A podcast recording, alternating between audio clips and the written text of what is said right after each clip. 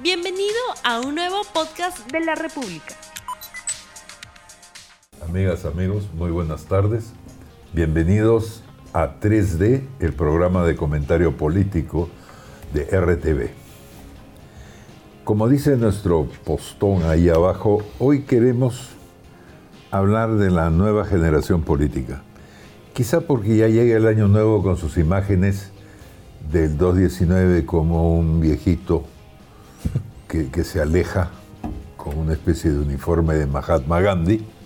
Y el 2020 es un bebito con un pañal lleno de energía. Estamos ante un cambio generacional importante y significativo. ¿Y qué significa? ¿No? Porque se nos dice que las listas parlamentarias de la próxima elección están llenas de gente muy joven, efectivamente, mujeres y hombres. Y en los medios también hay mucha gente más joven. Ahora vuelvo a la pregunta de qué es lo que esto puede significar.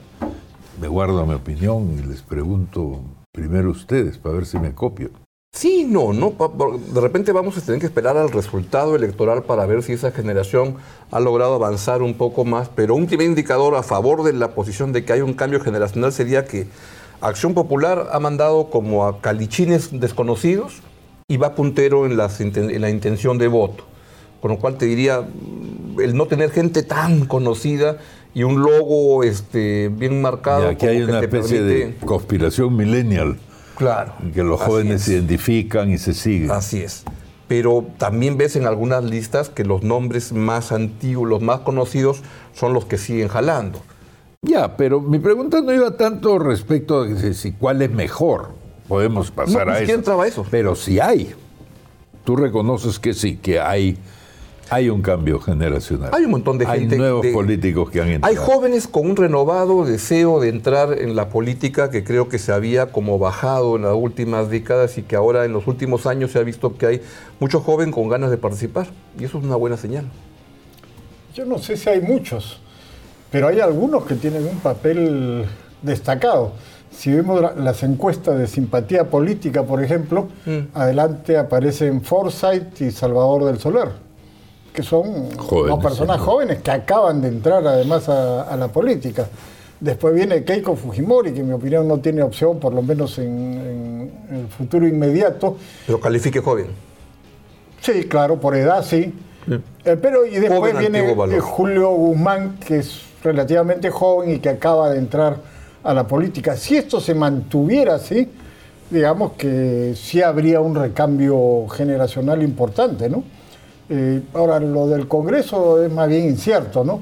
Eso de acción popular, yo como he dicho otras veces, dudo que esas encuestas sean realmente lo que, o reflejen lo que va a ocurrir, porque eh, Acción Popular es un partido que se recuerda, pero finalmente la gente va a votar por los candidatos que le parezcan más adecuados.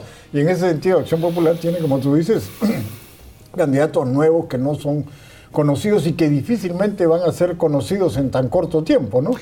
Además, el tema de acción popular es interesante en sí mismo porque por lo menos el sentido común, la teoría estándar, dice que esta irrupción de una generación joven eh, le debe mucho a la crisis de los partidos, porque en los partidos establecidos ¿no es cierto? Las personas mayores, las cúpulas y los más viejos se atornillan a los cargos, a la directiva, a los puestos y nunca hay sitio en las alturas.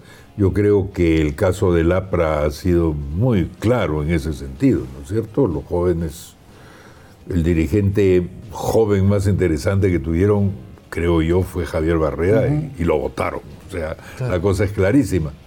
Sin embargo, aquí tenemos Acción Popular, un partido tan establecido, ¿no es cierto?, que pronto cumplirá 65 años, que sin embargo, súbitamente, sin que medie una catástrofe moral como la de otros partidos, aparece con, toda una plana nueva y con las figuras de, mayor edad todas relegadas, todas detrás. No hay uno ni para botón de muestra ¿no es cierto?, en, Acción Popular. Es que las figuras de mayor edad creo que no han querido participar en esta elección y el otro elemento que me parece ha sido importante es que no hay una dirigencia firmemente establecida, como en el APRA había con Alan García, por ejemplo. Acá está Mesías Guevara, que es un dirigente regional en realidad, el candidato antiguo, que es Alfredo Barnechea, que es un hombre recién llegado al APRA, Muñoz, que es recién llegado al APRA, eh, Raúl Díez Canseco, que está más o menos en los márgenes del partido con aspiraciones de ser candidato, pero digo, no hay una dirigencia fuerte que no deje entrar. Aquí ha habido una especie de dispersión de dirigentes que ha permitido que esta gente pueda entrar. Pero fruto a su vez de una renovación, ¿no es cierto? Hmm. Porque este es un partido uh, que ha salido con una canasta bajo el brazo a, buscar candidatos en la calle, ¿no es cierto? Y ha tenido suerte porque los ha encontrado. Y los ha encontrado jóvenes. Y la otra idea que, que me viene es cuán institucionales e institucionalistas son los jóvenes en la política, ¿no es cierto? Es obvio que no han llegado eh, promovidos a través de las filas de los partidos, han llegado en medio de una crisis de partidos eh, evidente. ¿Qué cosa quieren? ¿Quieren formar partidos? Así está mejor la cosa porque en ese río revuelto ellos pueden avanzar más su ficha. ¿Qué tipo de planes? De pronto en la conversación me ha venido la idea de que a pesar de la presencia de personas como el señor Arellano y otros que hacen estos estudios, se sabe poco sobre una nueva generación mm. política en el Perú. Las únicas ideas que circulan es, pueden ser mejores que los que se van, ¿no es cierto? Y la otra es, justamente no sabemos nada. Pero va a depender también de, que tengan, porque todo, hay mucha gente joven, pero ¿quiénes serán los 130 que entren al Congreso y un año y mm. medio en el Congreso? Te da pues reflectores y, el espacio para, poder crecer y habrá gente que aproveche ese lugar. De repente el Partido Morado pone a algunos jóvenes, Acción Popular otros. En Fuerza Popular he visto una, una, una, chica bien, muy bien estructurada, no acuerdo su, su, nombre, pero vas viendo gente de, de 30, 35 años con mucho ímpetu, pero ojalá tengan todos ellos un espacio en el Congreso y puedan destacar. Porque mira, va a haber gente joven que si uno mira al otro, al otro congreso, Marisa Glave, Pariona, este, Indira Wilca, gente que ha, hecho notar, Alberto Belaunde. Pero vamos a ver si es que no están en el Congreso. Alberto Belaunde está yendo a la, reelección, pero los otros, las otras no. Un año y medio fuera es como un desafío de cómo te mantienes en el espacio para poder crecer. No es un año y medio fuera. Es mucho más porque no hay reelección. ¿Verdad? No se, van a poder reelegir. Eso es una cosa fatal para la política. Es verdad. Pero los partidos como no funcionan estructuradamente como partidos, tampoco crean eh, liderazgos juveniles, ¿no? El último que yo recuerdo fue el APRA. Allá de la Torre, en los años 70, tenía Alan García, Carlos Roca, Luis Alba Castro, los más destacados, porque tenía muchos otros jóvenes que los formaban en escuelas, en fin. Volviendo a Acción Popular también, ¿no es cierto? Tenía una especie de juventud.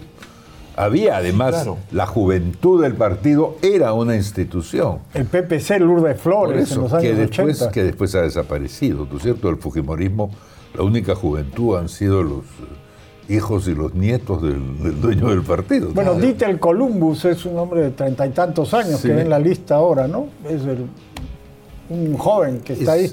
Pero no es que ya no hay, ya no hay partidos, pues. Ya no hay partidos. O sea, no hay... ¿Qué es ser joven ahora? Treinta y tantos, digamos. Treinta y tantos. En la política, ¿no? Claro. Pero demoran en entrar porque este fin de semana conversaba con alguna gente y se recordaba que, por ejemplo, Silva Ruete y Paniagua fueron ministros a los 26 años. Claro. ¿Entraba la gente antes más, más joven a la, política?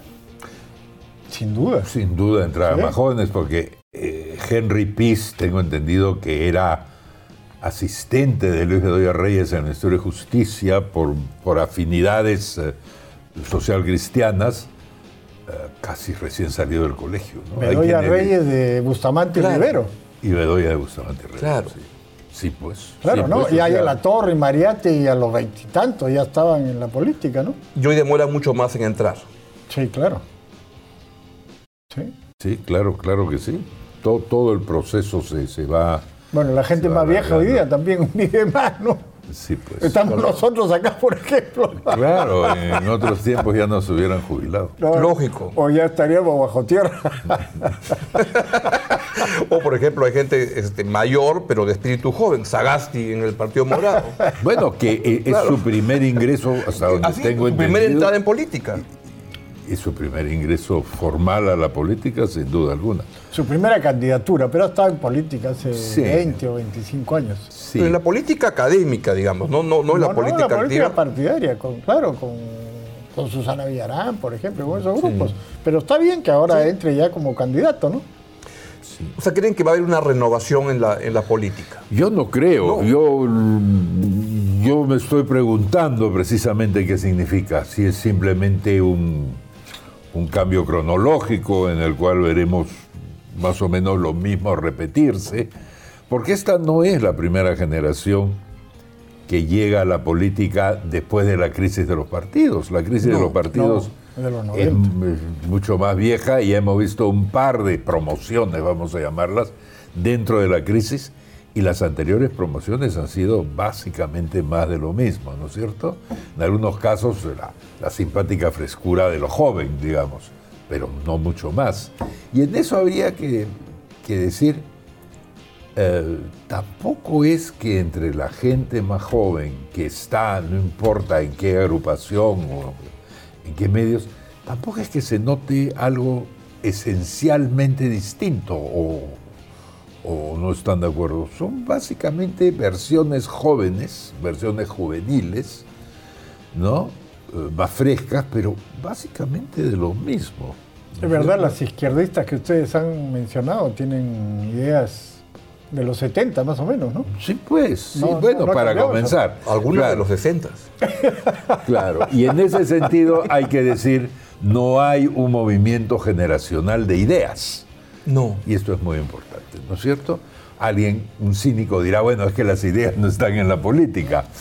Pero no, pues.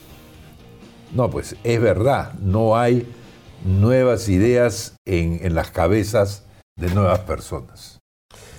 ¿Y eso es un fenómeno peruano o es un fenómeno mundial? Porque no está habiendo tampoco en las renovaciones con grandes gentes, este, nuevos políticos. Bueno, no ahora. Pero yo diría que el movimiento de, mayo del 68 fue eso. Claro. Los jóvenes con ideas nuevas. Así es. Y que la combinación es lo que lo empuja, ¿no es cierto? En el Perú, la última vez que eso sucede será con el ala izquierda del belaundismo y la propia izquierda que está por ahí en los años 60. 60. Sí, pues. Y desde entonces Nada, nada. Y en eso seguimos, seguimos esperando, porque cuando decimos nueva generación política, eh, inmediatamente nos dirigimos hacia los candidatos al Congreso. ¿No sería formidable poder dirigirnos a un par de filósofos, a unos pensadores, a unos teóricos políticos? En un momento parecía que los politólogos iban a hacer eso pero de alguna manera yo siento que todo ese gremio ha quedado en gente sumamente inteligente en muchos casos, interesante y valiosa, pero no en un liderazgo nacional de algún tipo en el campo de las ideas. No. No. No. No, son simplemente columnistas que hacen bien su trabajo. Claro, así es. En la literatura hay jóvenes. ¿No? No, no muchos, ¿no? no muchos. ¿Jóvenes, jóvenes, jóvenes, jovencitos? No, jóvenes, treinta y tantos, digamos. Hay dos o tres poetas mujeres, hombres no tanto, ¿no es cierto? Ah, pero no, hoy la literatura yo diría está en manos de gente de 40 años más o menos, que ya no es pues la, la juventud propiamente dicha, ¿no? No. Mira que en otro ámbito igualmente preocupante es en el fútbol. Paolo Guerrero de treinta y tantos, pero no, todos están asustados de que no surgen los que vienen atrás y que esto puede ser una fantasía de cinco años y, no van a haber otros. Caray, decepcionante esto lo que bueno, Pero, bueno, mírenlo desde otro ángulo. Y es que estas nuevas ideas y nuevas suelen venir muy vinculadas a las crisis. Las crisis barren con las cosas y dejan espacio para cosas nuevas. El Perú no viene de una crisis, el pues. Perú viene pasando piola y, prosperando. Y, claro. ¿No es cierto? Desde hace... 15 años por lo menos. 15 años por lo 15, 20 años. En ese contexto ha mejorado la situación económica y social de las personas, una serie de cosas formidables se han dado, pero no pues una renovación en el campo de las ideas. Claro. Porque además alguien pensará, pues, ¿para qué queremos nuevas ideas si con esto estamos más o menos bien? Yo cuando estudiaba en la Pacífico hace treinta y tantos años había cursos de crisis económica. Claro. crisis económica 1, crisis económica 2. Porque era la crisis era el paisaje natural de la vida. Claro, incluso conocemos, hay gente que ha estudiado esos cursos. y los ha aprovechado muy bien. Ahora no hay, ahora no hay esa situación, ciertamente. Entonces, estamos en realidad ante una nueva generación perdida de mm. pulpines y, de, y, de millennials. Seguramente. Y que o, somos, o somos los típicos viejos gruñones que dicen, ah, los muchachos de ahora no, pero estamos, no son, como, los de antes. es, que, es que no son como los de antes. que no son como de antes. Pero sí es cierto que algo que me parece de las listas de candidatos, la presencia de mujeres jóvenes es mucho mayor. Sí, sin duda. Mucho mayor. Y, con, mujeres muy preparadas, como la vez con, un, o sea, veo con mucho entusiasmo que en todas las listas hay mujeres eh, jóvenes, aguerridas, con ganas de entrar. tomemos esa, esa flor. Podría significar que el feminismo, desde el moderado hasta el más radical, es el nuevo movimiento y el nuevo conjunto de ideas que está trayendo y aportando esta generación. Eso, es una en eso se ha avanzado. Sí. En eso sí hay, un cambio, como, como dices tú. Y a las mujeres que ustedes han mencionado de la izquierda, y por ejemplo, del Fujimorismo, Rosa Bartra, claro. Letona y otras, eh, digamos, no son tan jóvenes, pero son mujeres que han entrado y que han ocupado un papel preeminente, ¿no? Y si tienes en cuenta que en la siguiente elección, como ha recordado Fernando, no hay la reelección de, los, los, de ahora, como que está, el espacio está muy abierto para que en esta elección o en la que venga haya una renovación fuerte, ¿no? Sí, claro. Y eventualmente partidos políticos que tomen al feminismo no como lo que antes se llamaban nuevos movimientos sociales, sino como una bandera política para avanzar en el poder, ya directamente, modificar la legislación. Y va en esa línea de repente que ya no, algo que se ha discutido mucho, que ya no hay partidos políticos que te ofrezcan la visión global del mundo. No, que pues podría ser el, APRA, el PPC. No, ese es lo que llamaban el fin de las ideologías. Hoy en día es, Dios ha muerto. no sé, el partido que está en tema, el tema ambiental el otro que le preocupa el tema de género, el otro el tema, este, no sé, LGTBI, lo que sea, pero que agrupaciones que se juntan para temas mucho más concretos y que eso puede tener más éxito. La política de las cuestiones. Sí. solidaridad, por ejemplo. Así es, ¿no? Claro. Que hablas del movimiento sindical polaco, espero. no, ¿Ah? pero el Partido Solidaridad. Claro. Bueno, pero bromas aparte, eh, es evidente que ellos sí se han juntado en torno de así un tema. Es. un tema conservador. Es. un tema conservador, radicalmente conservador. Porque hay gente que ha tenido distintas trayectorias políticas y distintas ideas políticas contradictorias, pero sin embargo, están unidos por el claro. Y al mismo tiempo eso no les está dando más de 1% en las encuestas. O sea, algo quiere decir. Mm. ¿No es cierto? Algo quiere decir, no tanto sobre sus ideas, digo, sino sobre el modelo de la agrupación, digamos, eh, unitemática, hmm. ¿cierto?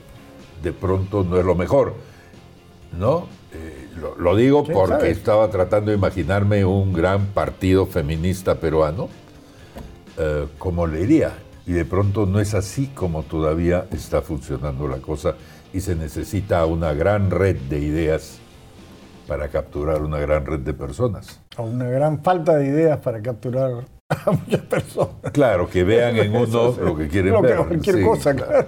Bueno, bueno, con ese tramposo alegato nos despedimos de ustedes, eh, no solo hasta la próxima semana, sino hasta el próximo año incluso. Eh, ha sido un placer ir viendo en las máquinas cómo ustedes mismos, nuestros espectadores, han crecido como audiencia y como grupo, eh, reafirmándose en su interés por lo que se dice acá. Y, bueno, nos despedimos hasta el próximo año. Eh, compartan el programa con sus amigos a través de todos los medios que puedan, a ver si la próxima vez que nos encontremos seremos como dijo Perón y después Evo Morales, millones.